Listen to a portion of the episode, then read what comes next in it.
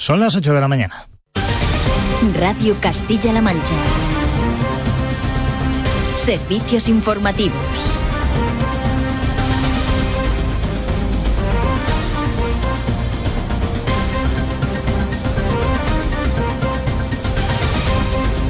¿Qué tal, señoras, señores? Saludos, muy buenos días. Hoy es un día clave para el caso del doble asesinato de Laura y Marina, las jóvenes de Cuenca a las que presuntamente asesinó el exnovio de Marina, Sergio Morate. Saben que Morate huyó de España a Rumanía, donde fue detenido y donde hoy tendrá lugar la vista para evaluar su extradición urgente a nuestro país. El fiscal va a pedir que se amplíe otros 15 días la prisión cautelar para que la extradición pueda seguir su curso. Y todo apunta a que la abogada de Morate va a recurrir consiguiendo así más tiempo, ya que según su cliente teme por su integridad si vuelve a España. Pero al margen de esto hay más detalles a tener en cuenta. Por ejemplo, la inspección a fondo del coche en el que huyó Sergio y que puede ser determinante para resolver algunos de los blancos que quedan por resolver del caso. Algo que reconocía el ministro del Interior, Jorge Fernández Díaz. Particularmente en lo relativo a si se desplazó solo o en compañía de alguien, eh, por dónde y de qué forma eh, entró en Rumanía e incluso conocer o complementar en su caso los datos relativos a la investigación que afecta al coche cierto que hoy también les daremos un repaso a los principales blancos, las principales preguntas que siguen abiertas sobre todo este caso. Esto cuando hoy la cabecera del Tajo vuelve a salir a la calle, allí cada vez es más patente el rechazo social a la situación que viven los pantanos de la cabecera, gracias al trasfase Tajo Segura y a las últimas cesiones, sobre todo la última, a la que dio su visto bueno el Ejecutivo Central. Ahora mismo los pantanos están por debajo del 16% de los 400 hectómetros cúbicos que marca la ley.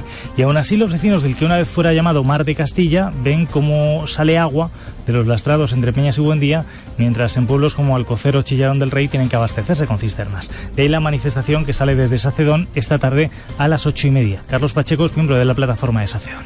Bueno, pues la manifestación la vamos a hacer primero por solidarizarnos un poco también con el pueblo de Alcocer, que sigue que sigue sin, sin abastecimiento de agua y tienen que estar con los camiones cisternas y luego en conjunto, por supuesto, por culpa del trasvase Tajo Segura. Y el Cogas vuelve a ser noticia. Es cierto que no lo ha dejado de ser desde que se anunciara su cierre, pero es que el cese de la actividad podría llegar incluso antes de lo previsto. Este fin de semana se ha detectado una incidencia. Es una fuga de agua en la caldera que no se va a arreglar. Y esto tiene una consecuencia clara. José Antonio Alcaides, presidente del comité de empresa. No se va a proceder a reparar y se va a quedar todo pues eh, y parado pues en descargo, como suele ser habitual en otras ocasiones cuando se va a cometer una parada de mantenimiento, pero esta vez sin una fecha objetivo de arranque y con todo pues en condiciones seguras y llevando la planta pues a las condiciones de parada que estaban previstas para el día 28. Veremos cómo afecta esto a los trabajos en la propia planta cuando recordemos la espada de Damocles oscila sobre los trabajadores de las subcontratas a los que se les acaba el trabajo la semana que viene. Recordemos, el próximo 1 de septiembre. Más cosas, hoy los dos principales partidos de nuestro país abren curso, lo hacen en la semana en la que tendrá lugar el adelantado debate de presupuestos y semanas antes de que se disuelvan las Cortes y se convoquen, por tanto, elecciones generales. Vamos, que por si, que por si no estaba suficientemente claro, desde hoy estamos ya oficialmente, oficialmente en precampaña electoral. Rajoy ha llamado a los suyos a maitines, mientras que Pedro Sánchez reúne a su ejecutiva en Ferraz. Y los discursos, los que ya hemos escuchado más de una vez. Por ejemplo, en el caso del PSOE que ellos van a ganar las elecciones, lo decía César Luena. Esa es la clave. Ganar y cambiar. Y el único partido que puede ganar al PP desde la izquierda moderada es el Partido Socialista. Por la mañana hacen el discurso del miedo, pero por la tarde van haciendo las maletas. Y en el caso del PP, alertando de posibles pactos postelectorales entre PSOE y los llamados populistas. Lo decía ayer Cristina Cifuentes. Esos partidos que están gobernando ahora, esos partidos populistas, esos partidos independentistas, siempre con el apoyo del Partido Socialista. Y eso es lo que va a ocurrir. Los dos partidos lo hacen además, dicen todo esto sabiendo que el tiempo que les queda hasta las elecciones es vital, sobre todo dados los últimos resultados de ambos en las encuestas. Los dos van un tanto al alza y además con los llamados emergentes que decíamos, Podemos y Ciudadanos, en plano caída Por tanto, veremos a ver cuáles son los resultados de aquí a las próximas elecciones, cómo van las encuestas delimitándose ese territorio. Y fin de semana de sucesos, por un lado en Huelva se encontraba el cadáver de una mujer calcinado en un contenedor, no hay denuncias de desaparición en la zona, y por otro lado ayer tenía lugar un accidente de ultraligero en Sevilla. El hombre que lo conducía se desvaneció. Según emergencias, pudo morir de un infarto fulminante y su mujer, que iba en el, en el aeroplano, que no tenía experiencia previa, fue la que tuvo que coger los mandos del aparato mientras la guiaban desde la torre de control. Empieza a mirar hasta que el avión hasta que veas una S en la brújula con una rayita justo encima de la S. Espérate, es muy difícil. Hazlo poco a poco, ahí no hay ningún problema. La S, tú justo con la S Finalmente no pudo controlar la altura y terminó estrellándose a pocos kilómetros del aeropuerto de Sevilla. Está grave, con quemaduras y politraumatismos, pero con su pericia logró al menos salvar su vida. Este lunes son algunas de las cosas de este lunes, pero este día, este 24 de agosto, trae más noticias que destacamos en titulares junto a Lorena Esteve y Alfonso Mora.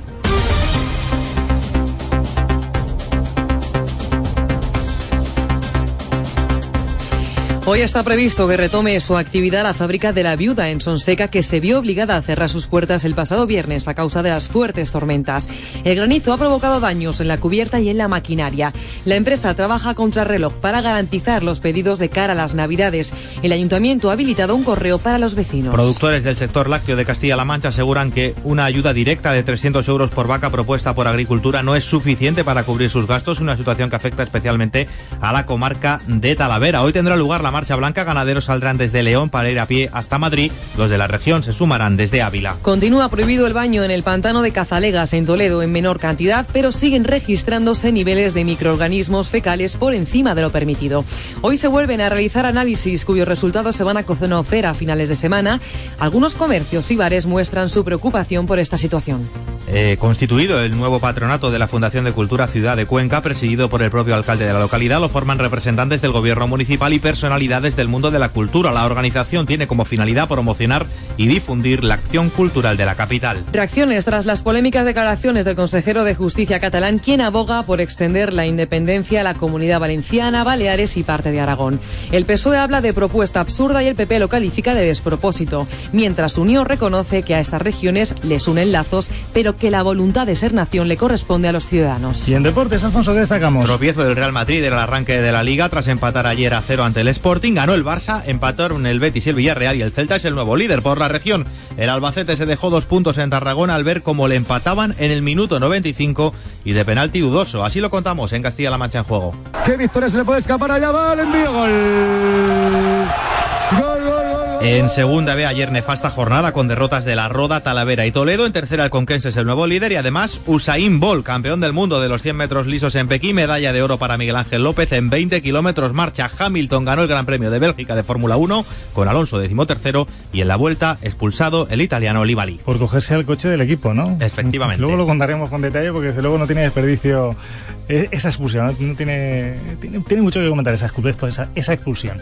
8 y 8 minutos de la mañana, vamos rápidamente tiempo. Desde luego noticias que tienen que salir a esta hora de la mañana tienen que coger chaqueta. José Francisco Martínez, buenos días. Hola, ¿qué tal? Muy buenos días. A esta hora se nota el fresco de esas mínimas que han vuelto a bajar ligeramente durante estas primeras horas del día. Podrían quedar algunas nubes, sobre todo en zonas de Guadalajara y Cuenca, donde podrían dejar algún chubasco débil, pero que a lo largo de la mañana irán abriéndose al sol y dejando los cielos poco nubosos o despejados. El viento seguirá soplando del oeste, pero con bastante menos fuerza. La tarde se espera estable, con cielos despejados. Las temperaturas seguirán con la tendencia al descenso, con valores entre los 23 y los 31 grados. Que disfruten del día.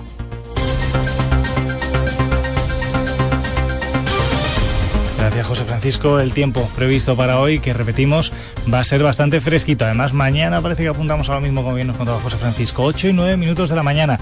Recuerden que están en la sintonía de la radio de Castilla-La Mancha con Juan Cuña en el control de sonido y hasta las 10 en punto. Toda la actualidad de la región, de Castilla-La Mancha, de España y del mundo en nuestro informativo matinal. Informativo matinal. Radio Castilla-La Mancha. Javier Mateo.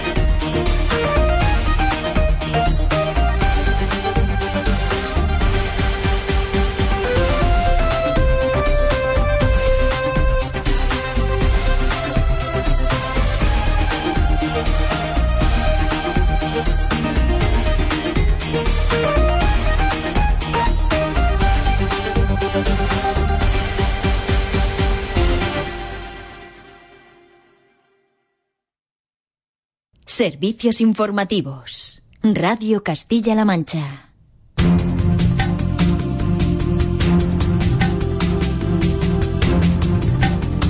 11 minutos sobre las 8 de la mañana, momento clave en el caso del doble crimen de Cuenca. Este lunes se celebra en Rumanía la vista en la que se debe evaluar la extradición urgente de Sergio Morate a nuestro país. Mientras la justicia de ambos países trata de esclarecer algunas de las incógnitas, Roberto Lancha, que siguen rodeando al asesinato de Laura Marina. Vecinos, colectivos y empresas de esa plataforma ciudadana no al trasvase quieren reivindicar la defensa del agua para los municipios de la comarca, que se mantenga una lámina estable y, por supuesto, en contra del trasvase Tajo Segura. Además, se quiere solidarizar con el pueblo de Alcocer, que sigue abasteciéndose con camiones cisterna. Carlos Pacheco no era la información al respecto eh, sobre lo que tiene que ver con el, recordemos, la extradición de Sergio Morate a nuestro país. Vista que, recordemos, se celebra hoy en Rumanía. Vista sobre la que existen dudas, sobre todo porque parece además, recordemos que la abogada de Sergio Morate va a pedir que, eh, va a pedir en este caso que no se, no se realice esa extradición. Lo escuchamos en la voz de Roberto Lancha. Las pruebas recabadas, los testimonios de su entorno más próximo y las circunstancias de su vida hacen pensar que la autoría del doble homicidio es evidente. Sin embargo, la policía rumana y la justicia de aquel país tratan de determinar también el grado de implicación de los amigos del principal sospechoso, sobre todo el amigo rumano que le recogió en Hungría y que le alojó en su casa. Hoy, por tanto, cita clave para que el caso pueda volver a España como se está pidiendo de forma insistente desde Cuenca. Se celebra una vista donde el fiscal va a pedir que se amplíe otros 15 días la prisión cautelar de Morate para que la extradición pueda seguir su curso. Todo apunta a que la abogada de Morate va a recurrir ya que dejó claro que su cliente teme por su integridad se vuelva a nuestro país. Lo cierto es que su regreso y sobre todo la inspección a fondo del coche en el que huyó pueden ser determinantes para resolver el caso. Poco a poco se van conociendo más datos sobre Morate, por ejemplo, que su segunda detención fue por posesión de archivos de pornografía infantil en su ordenador. Fue dos años después de la primera condena y sin embargo en ese momento no hubo pena al respecto. Y sobre la muerte de Laura y Marina, como decíamos, quedan todavía incógnitas por despejar. Nadie en la investigación duda de que se trate de un caso de violencia machista, sobre todo tras conocer que Sergio había comprado la cal una semana antes y que tenía cavado un agujero en Palomeras, en el nacimiento del río Huecarrolena. Sí, aún así la justicia se plantea las siguientes cuestiones. Lo hizo solo, contó con algún apoyo, ¿dónde las mató? Son solo algunas piezas que tiene que encajar la policía para completar el puzzle. Las mató en la propia casa, la autopsia revela que ambas murieron por asfixia y que no hubo agresión sexual. ¿Cómo las asfixió? Una de ellas presentaba señales de golpes en la cara. Se desconoce además cómo llevó los cuerpos hasta el nacimiento del río. La inspección del coche usado por Morate para desplazarse a Rumanía, un SEAT Ibiza Verde, será la clave en la investigación. Jorge Fernández Díaz, ministro del Interior. Particularmente en lo relativo a si se desplazó solo o en compañía de alguien, eh, por dónde y de qué forma eh, entró en Rumanía e incluso conocer o complementar en su caso los datos relativos a la investigación que afecta al coche. Y es que Morate no tardó en emprender su huida de España y lo hizo por un itinerario un poco extraño, quizá para despistar. Desde Cuenca fue a Valladolid, después a Soria y desde allí a Zaragoza y Barcelona para salir por el puesto fronterizo de Portbou en Girona. Lo fundamental es que Morate llegue a España para despejar todas las dudas. Una reconstrucción de los hechos con el propio acusado será crucial para saber cómo sucedió todo. Veremos a ver cuándo puede suceder. Repetimos, por tanto, hoy vista para la extradición en Rumanía. 8-14 minutos de la mañana tenemos también una información de última hora y es que la Guardia Civil ha detenido a tres personas y ha imputado a otra más por robos. Se ha logrado así esclarecer 16 robos en las localidades de Torralba de Calatrava y Carrión de Calatrava. Concretamente son robos en viviendas, en construcción, en casas de campo y en el interior de vehículos en estas localidades ciudadraleños, como decimos, siendo recuperados algunos efectos sustraídos. Repetimos información que acabamos de conocer ahora mismo.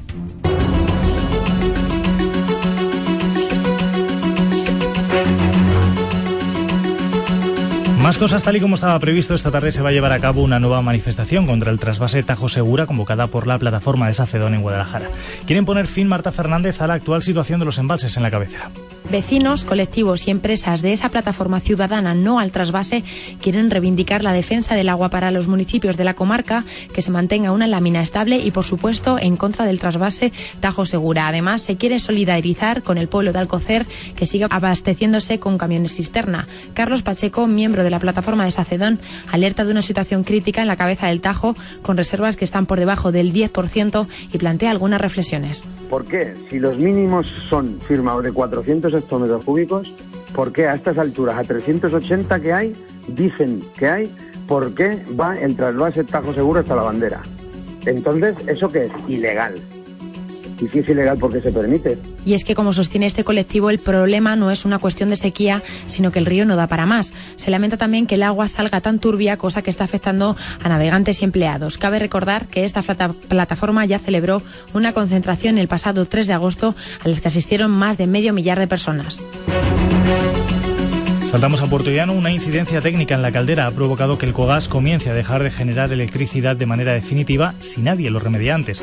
Aunque la parada estaba programada para fin de mes, Juan Ramón Levia, ese fin de la actividad podría llegar incluso esta misma semana.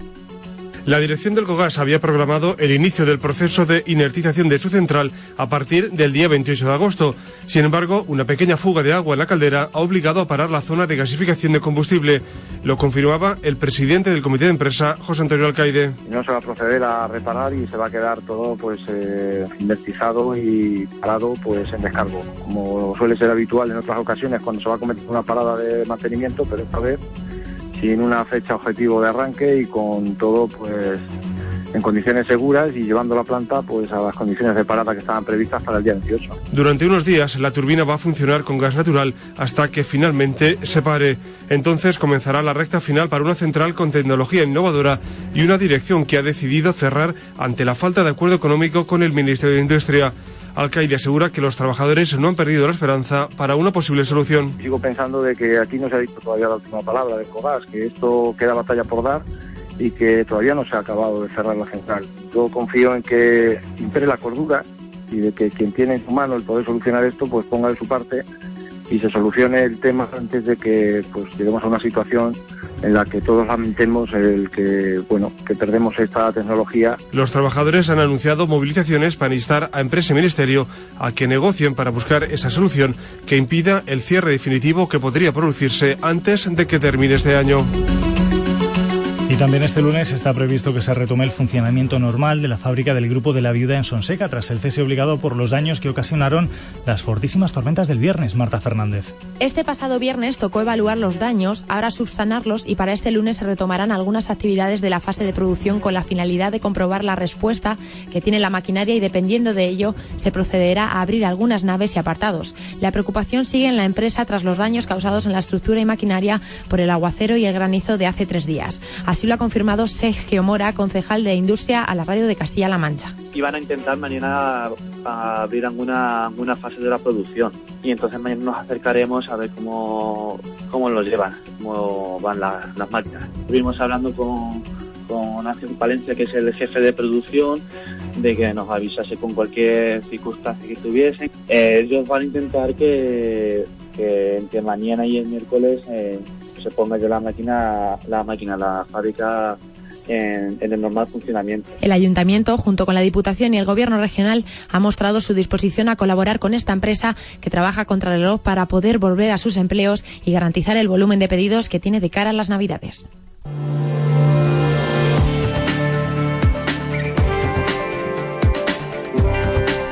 La viña precisamente ha sido una de las afectadas este verano por las tormentas, aunque como les venimos contando este año, lo que más daño le ha hecho ha sido la sequía.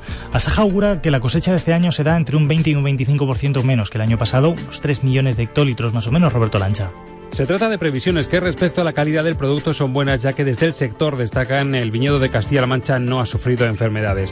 Aunque en principio se habló de un adelanto de la campaña de recogida, finalmente será a mediados de septiembre cuando se generalice en toda la comunidad autónoma. Blanca Corroto, presidenta de Asaja Toledo. Las varietales han empezado a vendimiar en algunos puntos de la provincia pues esta semana. Zona de Méntida, algo en la zona de La Mancha, pero las varietales han empezado a, recogerse esta semana, igual que siempre y la vendimia pues se, general, se generalizará si no hay ningún cambio de última hora pues para mediados de septiembre. Las previsiones también apuntan que serán menos los trabajadores que participen este año en la campaña de recogida. Sí se ha dado ya a conocer el número de personas que se van a desplazar a Francia para vendimiar. El sindicato Comisiones Obreras ya avanzó que serán unos 1.100 trabajadores de Castilla-La Mancha los que participen en la vendimia del país vecino. Y también los ganaderos pueden tener problemas. Saben que el sector se reunió la semana pasada con la ministra que les proponía una ayuda directa de 300 euros por vaca para los ganaderos que no cubran gastos. Un dinero que es bien recibido, aunque Dani Cantalejos muchos creen que no va a ser suficiente. Los ganaderos apuntan que les pagan por litro de leche 7 céntimos menos de los gastos que conlleva producirlo. Ahora el Ministerio de Agricultura acaba de anunciar ayudas directas de 300 euros por vaca para los que están en esta situación y no consiguen ni siquiera cubrir estos costes de producción. José Luis Sáez, responsable del sector lácteo en la región del sindicato Unión de Uniones, dice que es una cantidad insuficiente. Y llevamos un balance de pérdida en torno a los 850 euros por vaca, nos tendría que dar 850 euros. La otra queja está en el número de explotaciones que se van a beneficiar. Calculan desde el Ministerio que lo harán entre 2.500 y 3.000. Estamos los 17.500 ganaderos de España pues estamos con bajos precios. Y sigue muy de cerca lo que ocurre en la comarca de Talavera, donde se concentra el 75% de las explotaciones lácteas de Castilla-La Mancha. Este lunes está previsto que se inicie la Marcha Blanca, ganaderos que saldrán desde León para recorrer a pie la distancia hasta Madrid y denunciar la situación. Marcha a la que posiblemente se van a sumar en Ávila desde nuestra región. Las protestas se podrían recrudecer en septiembre. Sobre la mesa está la posibilidad de no entregar la leche si siguen así los precios.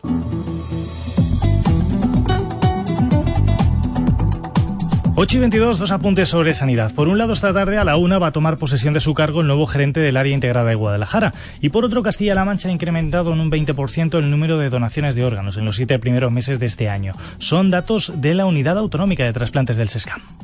Nuestra región ha registrado en los siete primeros meses de 2015 un total de 44 donaciones de órganos, lo que representa un 20% más que en el mismo periodo del año anterior. En el complejo hospitalario de Toledo se registraron un total de 21 donaciones de órganos, 11 en el Hospital General Universitario de Albacete, 5 en el Hospital General Universitario de Ciudad Real y en los hospitales de Mancha Centro, del Alcázar de San Juan, Nuestra Señora del Prado de Talavera de la Reina y Virgen de la Luz de Cuenca se contabilizaron dos donaciones y en el Hospital Universitario de Guadalajara una donación. Vamos a Cazalegas. Continúa prohibido el baño en el pantano de esta localidad toledana. Aunque ya son menos, siguen registrándose niveles de microorganismos fecales por encima de lo permitido. Dani Cantalejo. El nivel de enterococos intestinales sigue estando por encima de lo recomendable, así que no se puede levantar esta prohibición que lleva desde comienzos de mes. Este lunes volverán a hacerse análisis que conoceremos a finales de semana. Estaba prohibido, pues no nos hemos bañado.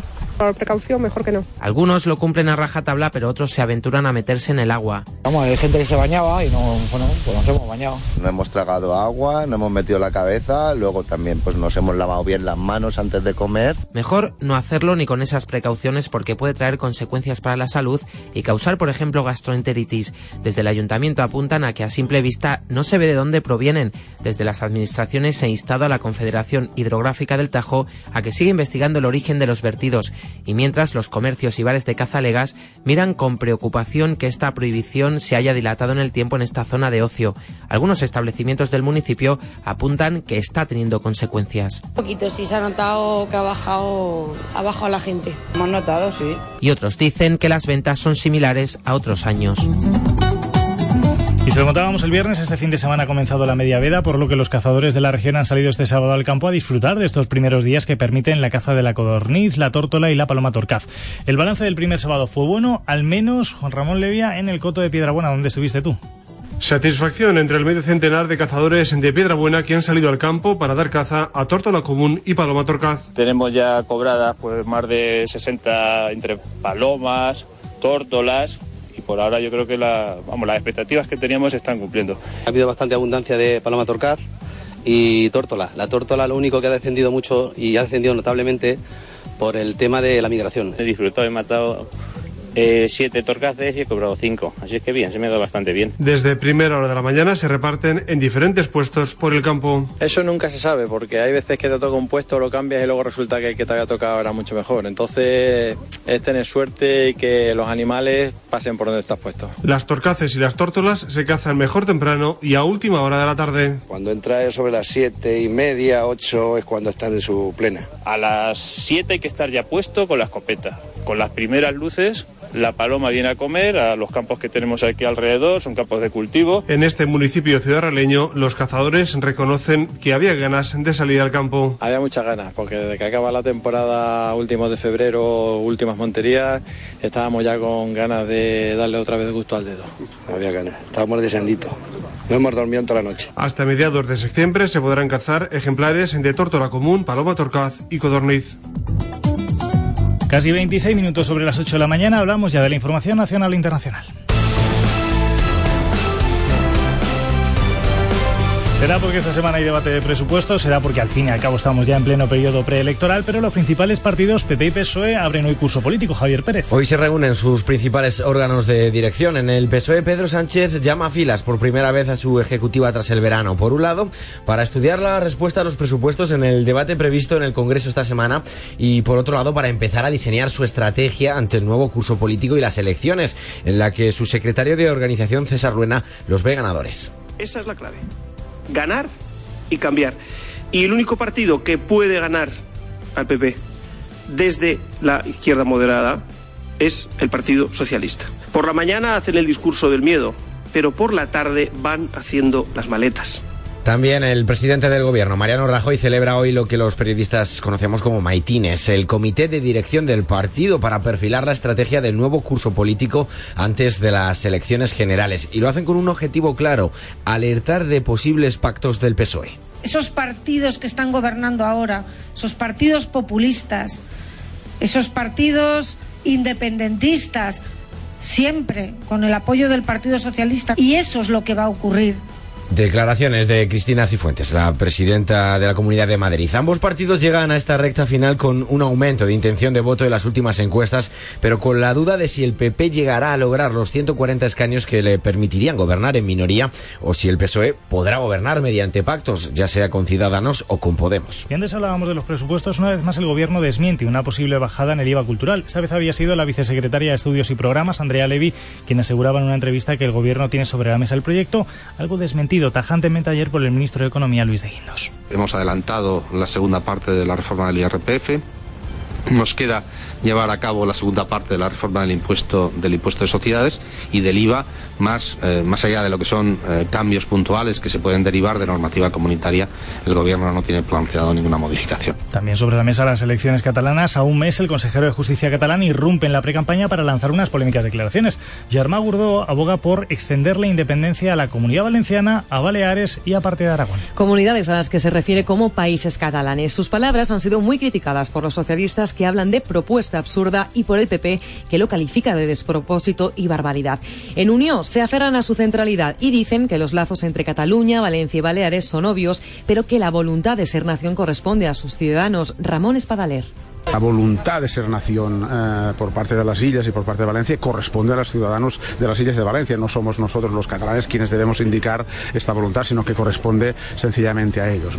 El PSOE catalán lo tiene más claro. La propuesta del consejero, aseguran, es absurda. Sobre todo, dice Miquel Iceta, cuando ni siquiera han explicado cómo van a llevar a cabo su desafío soberanista. Lo que es muy extraño es pensar que vamos a tener una buena relación con Valencia y, Baleares sobre la base de la, de la independencia y de romper con el resto de España.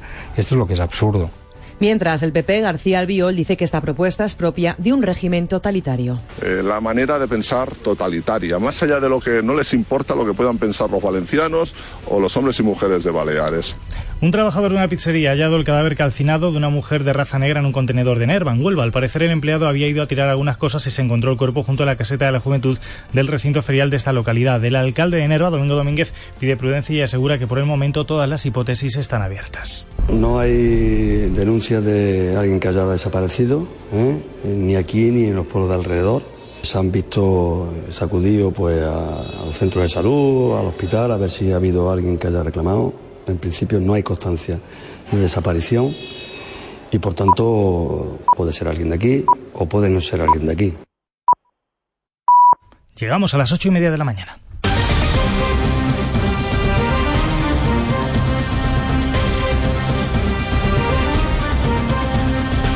El momento de recuperar lo más importante que nos deja este 24 de agosto en titulares. Lo hacemos junto a Lorena Esteve. Rumanía, en primer lugar, Lorena estudia hoy la extradición urgente de Sergio Morati. El presunto asesino de las jóvenes de Cuenca, reclamado por las autoridades españolas, más allá de lo que decida la justicia rumana, Morate podría recurrir y alargar aún más el proceso, mientras la policía de ambos países trata de despejar algunas incógnitas sobre el suceso. La plataforma ciudadana anual Trasvase dice basta ha convocado una marcha caravana desde Sacedón hasta Alcocer, con los embalses entre Peñas y Buendía contra las cuerdas y al 16% no entienden cómo se puede seguir derivando agua al levante, incluso en contra de lo que dicta el memorándum. Carlos Pacheco, portavoz de la plataforma. ¿Por qué? Si los mínimos son firmados de 400 hectómetros cúbicos, ¿por qué a estas alturas, a 380 que hay, dicen que hay, por qué va el trasvase Tajo Seguro hasta la bandera? Entonces, ¿eso qué es? Ilegal. Y si es ilegal, ¿por qué se permite? Una avería en el Cogas acelera la parada de la central. Una incidencia en la caldera impide generar electricidad con normalidad. Un fallo técnico en unas semanas clave para el futuro de la planta, con los planes de cierre ya sobre la mesa. Los trabajadores no se resignan a este cierre de la factoría. José Antonio Alcaide, presidente del comité de empresa. Sigo pensando de que aquí no se ha dicho todavía la última palabra del Cogas, que esto queda batalla por dar y que todavía no se ha acabado de cerrar la central. Yo confío en que impere la cordura y de que quien tiene en su mano el poder solucionar esto, pues ponga de su parte. Y quien reanuda, quien reanuda, hoy su actividad en Sonseca es el Grupo de la Viuda. Tras la tempestad vuelve la calma. La fábrica tiene previsto volver hoy a la normalidad tras la brutal tormenta que inundó el municipio toledano el pasado viernes. Ya se han evaluado daños en estructuras y maquinarias. Sergio Mora, concejal de Industria en Sonseca.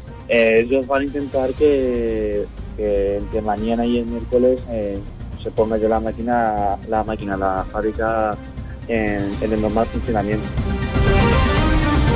3 millones de hectolitros de vino menos en la vendimia de este año. Es la previsión de Asaja, que estima que la recogida de la uva se va a generalizar a mediados de septiembre en la región. Será una uva de gran calidad, aunque una cantidad un 20% inferior.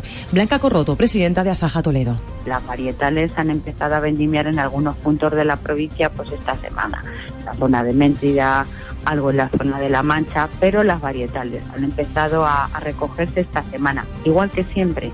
Y la vendimia pues se, general, se generalizará si no hay ningún cambio de última hora pues para mediados de septiembre.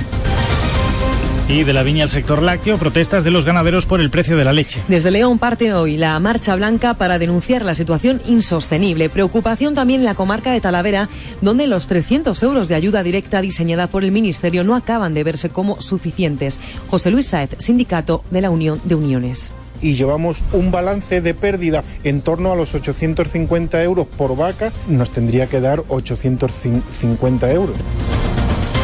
Continúa prohibido el baño en el pantano de Cazalegas, en Toledo. Los niveles de microorganismos fecales están por encima de lo permitido. Hoy volverán a hacerse análisis. Los hosteleros y comerciantes muestran su preocupación al ver cómo desciende el número de visitantes. Un poquito, sí, se ha notado que ha bajado, ha bajado la gente. Hemos notado, sí. Como estaba prohibido, pues no nos hemos bañado. Por precaución, mejor que no. En clave nacional hoy arranca el curso político. Hoy PP y PSOE reúnen a sus ejecutivas tras el verano. Estrategias e impulsos nuevos a cuatro meses de las elecciones. Sobre la mesa política de pactos, César Luena, secretario de Organización Socialista, y Cristina Cifuentes, presidenta de la Comunidad de Madrid. Esa es la clave. Ganar y cambiar. Y el único partido que puede ganar al PP desde la izquierda moderada es el Partido Socialista. Esos partidos que están gobernando ahora, esos partidos populistas, siempre con el apoyo del Partido Socialista, y eso es lo que va a ocurrir. Fallece el piloto de un ultraligero en un accidente aéreo en Sevilla. Su mujer resulta herida. Al parecer el hombre se sintió indispuesto durante el vuelo y desde la torre de control dieron instrucciones a la mujer para realizar un aterrizaje de emergencia. El aparato acabó estrellándose en esa maniobra. Esta es parte de la conversación que mantuvo con la torre de control. Empieza a mirar hasta que el avión, hasta que veas una S en la brújula con una rayita justo encima de la S. Espérate, ¿cómo difícil? Hazlo poco a poco, ahí no hay ningún problema. La S, tú justo con la S. Además, en Huelva ha sido decretado el secreto de sumario tras la aparición del cadáver de una mujer parcialmente calcinado en el municipio de Nerva. Y en deportes, tropiezo del Real Madrid en el inicio de la liga. No pasó del empate a cero ante el Sporting, ganó el Barça, empataron Betis y Villarreal y el Celta es el nuevo líder. Por la región, el Albacete se quejó, se dejó dos puntos en Tarragona al ver cómo le empataban en el 95 con penalti dudoso. Así lo contamos en Castilla-La Mancha en juego. ¿Qué victoria se le puede escapar allá? Va el envío, gol. Gol, gol, gol, gol. En segunda B ayer nefasta jornada con derrotas de la Roda, Talavera y Toledo. En tercera el Conquense es el nuevo líder y además Usain Bolt campeón del mundo, de los 100 metros lisos en Pekín. Medalla de oro para Miguel Ángel López en 20 kilómetros marcha. Hamilton ganó el Gran Premio de Bélgica con Alonso decimotercero y en la vuelta expulsado el italiano Nibali. Luego hablaremos de ello porque desde luego dio mucho que hablar. 8.36 minutos de la mañana. Vamos a ver cómo se nos presenta la mañana. Cojan chaqueta, por cierto. José Francisco Martínez, buenos días. Hola, ¿qué tal? Muy buenos días. A esta hora se nota el fresco de esas mínimas que han vuelto a bajar ligeramente durante estas primeras horas del día. Podrían quedar algunas nubes, sobre todo en zonas de Guadalajara y Cuenca, donde podrían dejar algún chubasco débil, pero que a lo largo de la mañana irán abriéndose al sol y dejando los cielos poco nubosos o despejados. El viento seguirá soplando del oeste, pero con bastante menos fuerza. La tarde se espera estable, con cielos despejados. Las temperaturas seguirán con la tendencia al descenso, con valores entre los 23 y los 31 grados. Que disfruten del día. Esperemos disfrutarlo. Gracias, José Francisco. 8.36 minutos de la mañana. En solo unos segundos nos marchamos a Sacedón, en Guadalajara. Servicios informativos. Radio Castilla-La Mancha.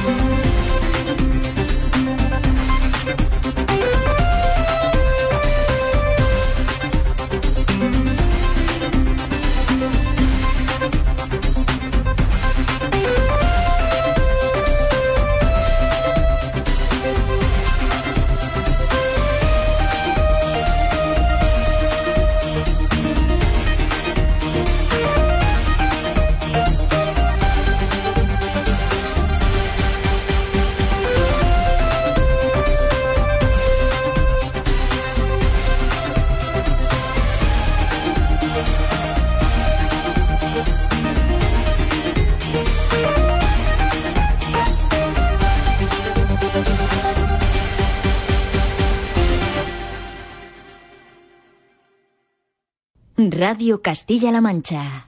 Informativos. Les decíamos que nuestro siguiente destino iba a ser Sacedón por una cuestión muy sencilla, se lo venimos contando desde las 8 y es que a las ocho y media, pero de esta tarde, tiene previsto arrancar la nueva manifestación contra el trasvase que van a realizar casi todos los pueblos de los municipios de cabecera. Se quejan sobre todo por la situación de los embalses y por los sucesivos trasvases. Con nosotros tenemos al alcalde de Sacedón, don Francisco Pérez Torrecilla, muy buenos días.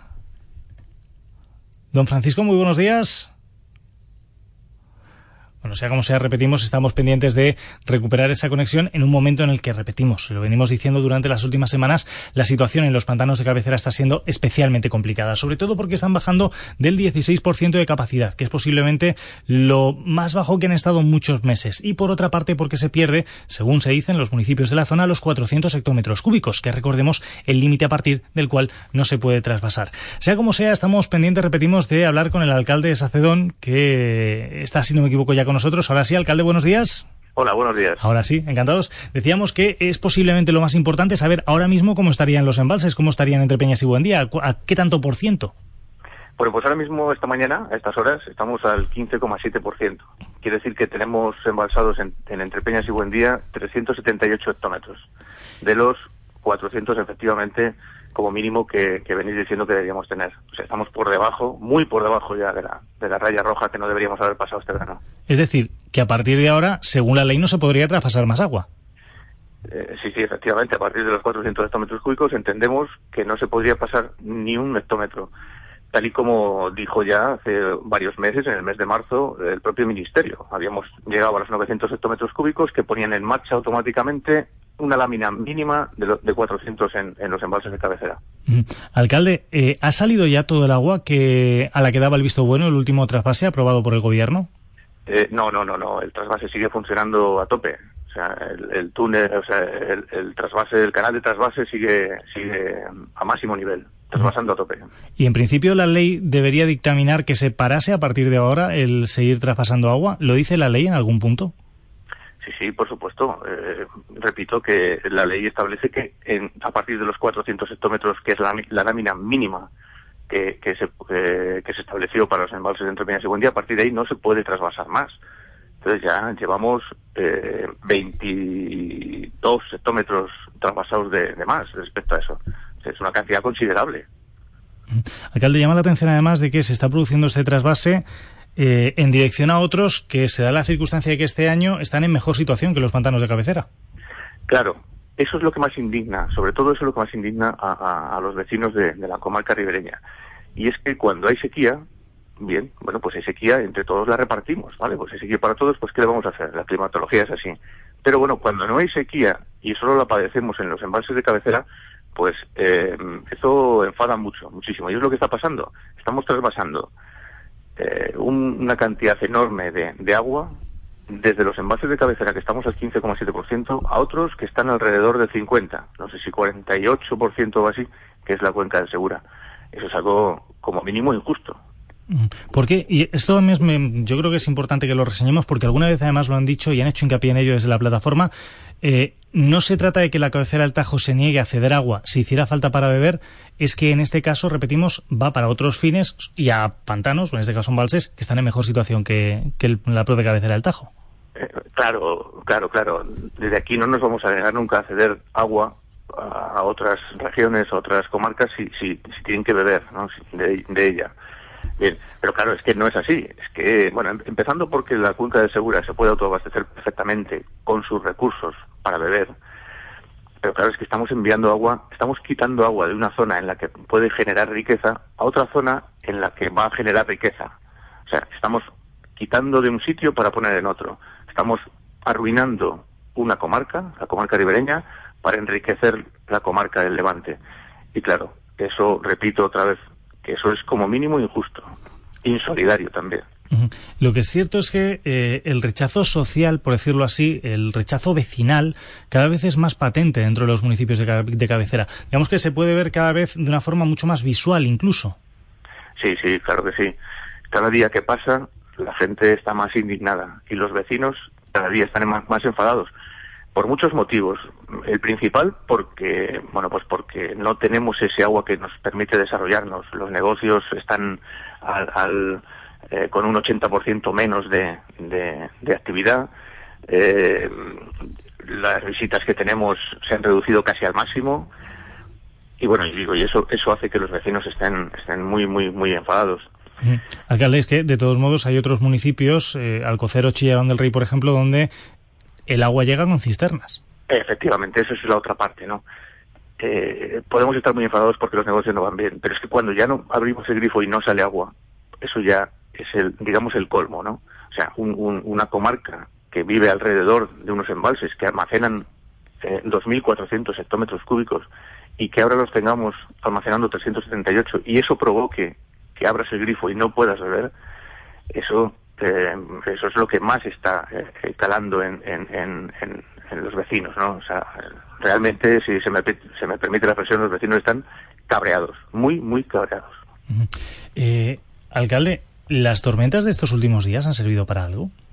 No, esto no sirve para nada. Los, los embalses de la cabecera del Tajo se eh, almacenan el agua que llueve en invierno y la nieve que cae en invierno. Estamos hablando de 2.400 hectómetros cúbicos. Una tormenta de estas casi no llega ni a mojar eh, suelo. centímetros, eh, eh, a calar tres centímetros en la, en la tierra. O sea, no, no, esto no sirve absolutamente para nada. ¿no? O sea que debería llover mucho, por decirlo así, durante el próximo invierno para recuperar parte del, del caudal, parte de- del contenido de los propios embalses. Ya no vamos a hablar nada de recuperar lo que fue el mar de Castilla, ¿no? Claro, bueno, recuperarlo del Mar de Castilla eh, habría que, que, lo primero, cambiar la política hídrica que se está haciendo ahora mismo, ¿no? O sea, con esta política que tenemos, con el memorándum famoso que se aprobó, que se aprobó hace dos años y con la entrada en vigor, es imposible recuperar los embalses de, la cabecera del Tajo. El mar de Castilla no se recupera a no ser que, para, que pare el trasvase durante un, tiempo considerable, ¿no? Otra cosa es que podamos subir los niveles, pues dependiendo de la climatología a partir de, del otoño. Si llueve, recuperaremos algo. Si llueve más, recuperaremos más, lógicamente. Pero si seguimos al ritmo de trasvases y eh, utilizando como medida el memorándum, las, las, leyes de, eh, eh, están vigentes ahora mismo, posiblemente estemos así años. Alcalde, en la última manifestación participaron más o menos unas 500 personas, lo cual teniendo en cuenta además el, la escasa preparación, por decirlo así, de, de, esa marcha y que tampoco fue una marcha especialmente publicitada, yo creo que fue una participación reseñable, teniendo en cuenta cómo está la cabecera del Tajo. ¿Esperan que hoy la participación sea mayor? Sí, sí, esperamos que, que, la, que la participación hoy sea mucho, mucho mayor. Es verdad que quizá hubiera que haberla hecho en un día festivo, como ayer domingo, o el sábado incluso también. Pero bueno, aún siendo lunes, la participación será mucho, muchísimo mayor, porque la gente se va concienciando cada vez un poco más. Cada, lo que decíamos antes, cada día que pasa, la gente está un poco más enfadada y un poco más indignada. Y Francisco, y además, le pido, sí. no, iba, iba a preguntarle, le pido en este caso que me conteste con el corazón en la mano. ¿Ve una posible solución a esto? Sí, hay una solución a corto plazo, que es parar el trasvase. Hay otra solución también muy a corto plazo, que es poner en marcha las desaladoras en el, en, en, en el Levante. Hay, hay, desaladoras construidas con dinero público, además, subvencionadas, que están paradas, están criando telarañas. Eso, todo ese agua que se puede generar con esas desaladoras, es agua, agua que no habría que trasvasar desde aquí. O sea que para empezar a subir los niveles y para empezar a recuperar los embalses de Entre Peñas y Buendía, inmediatamente parar el trasvase, porque además es ilegal, y segundo, poner en marcha las desaladoras. Toda esa eh, agua potable que se genera no habría que trasvasar desde aquí. Dicho queda, lo vamos a dejar ahí porque desde luego ha sido especialmente clara la respuesta. Don Francisco Pérez Torrecilla, alcalde de Sacedón, gracias por haber estado con nosotros esta mañana. Muchas gracias a vosotros por el interés. Muy buenos días. 8.47 minutos de la mañana. Repetimos que la marcha tendrá lugar esta tarde a las ocho y media. Todo lo que de sí esa marcha se lo contaremos tanto en nuestros informativos esta noche como ya mañana en este mismo informativo matinal. Vamos, 8.47, como decíamos, a la prensa.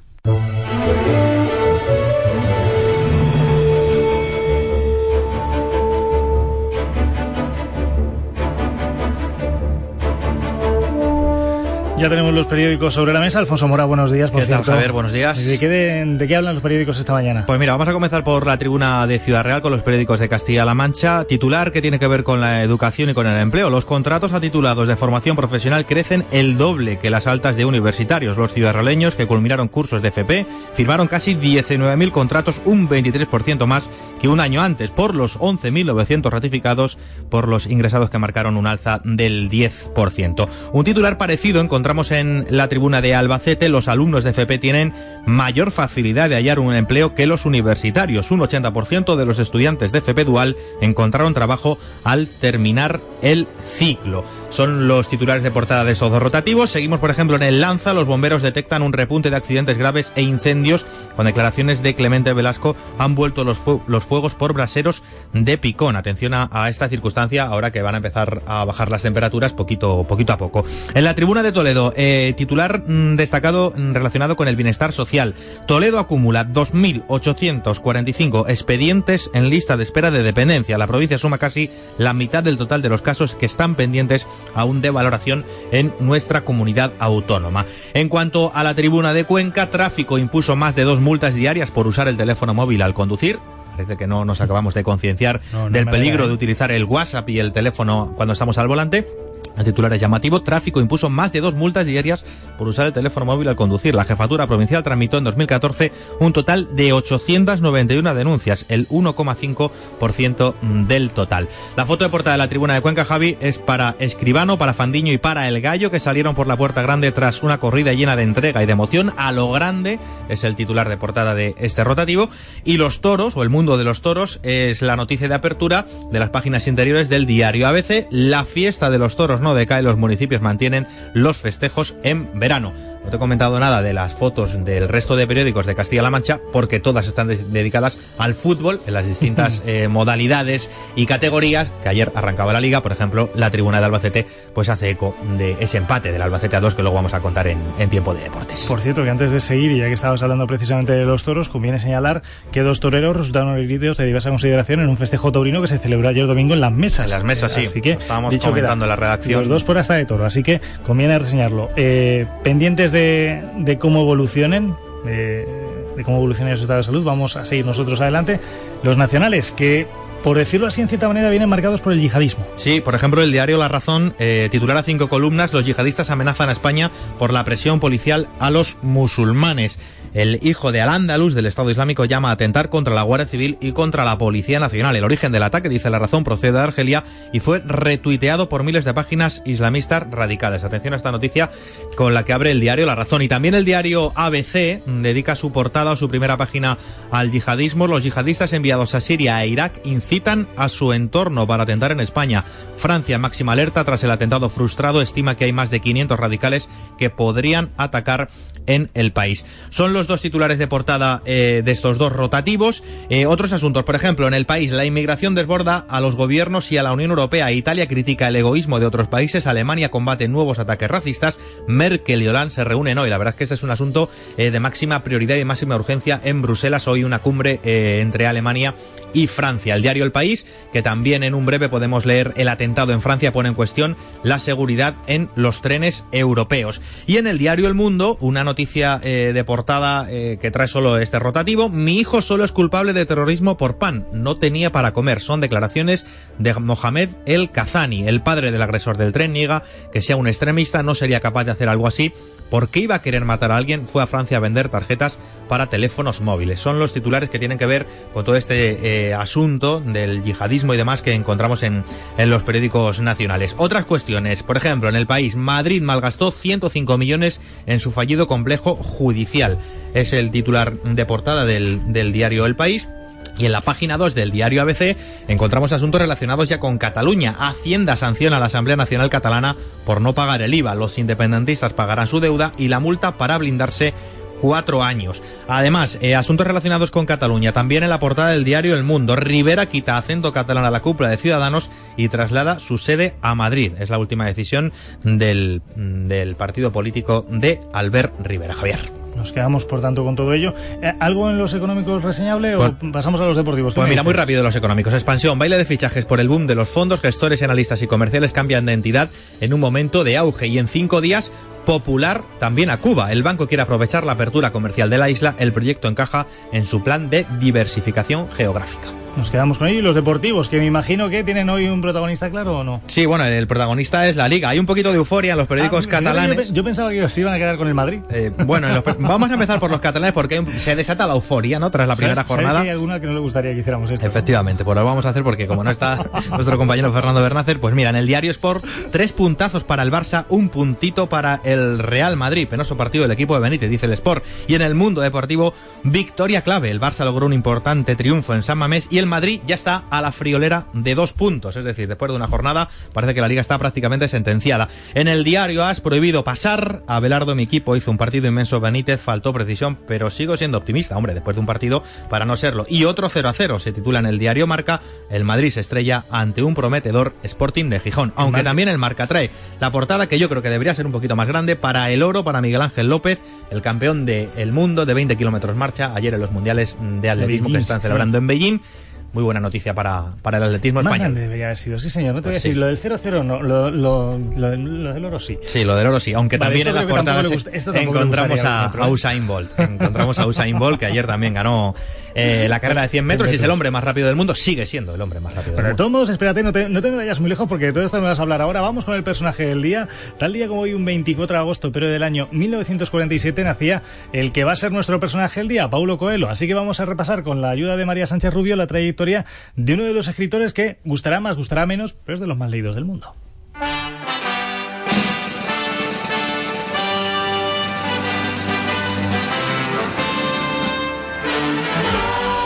Paulo Coelho nació hace 68 años en Brasil. Desde pequeño ya mostraba su interés por la literatura. Por sus manos pasaron escritores como Henry Miller o Jorge Luis Borges, influencias que hicieron crecer su pasión por la narrativa y la poesía. Más tarde, Paulo comenzó a interesarse por el periodismo y también por el teatro. Se unió al movimiento hippie en 1972 y entró a formar parte de la Sociedad Alternativa, una organización que se opone a la ideología capitalista. Todas estas experiencias vitales están reflejadas en su obra, donde reflexiona con una filosofía propia. Así se explicaba el autor en una entrevista. El amor y no es solamente el amor por una persona, sino el amor también por algo que uno hace. Es parte de la condición humana amar. Estamos aquí para compartir nuestro corazón y estamos aquí para hacer algo con ganas de hacer. Alcanzó el éxito con su mayor obra El alquimista, a la que se suman más de 20 obras más. El escritor brasileño está de celebración, cumple hoy 68 años.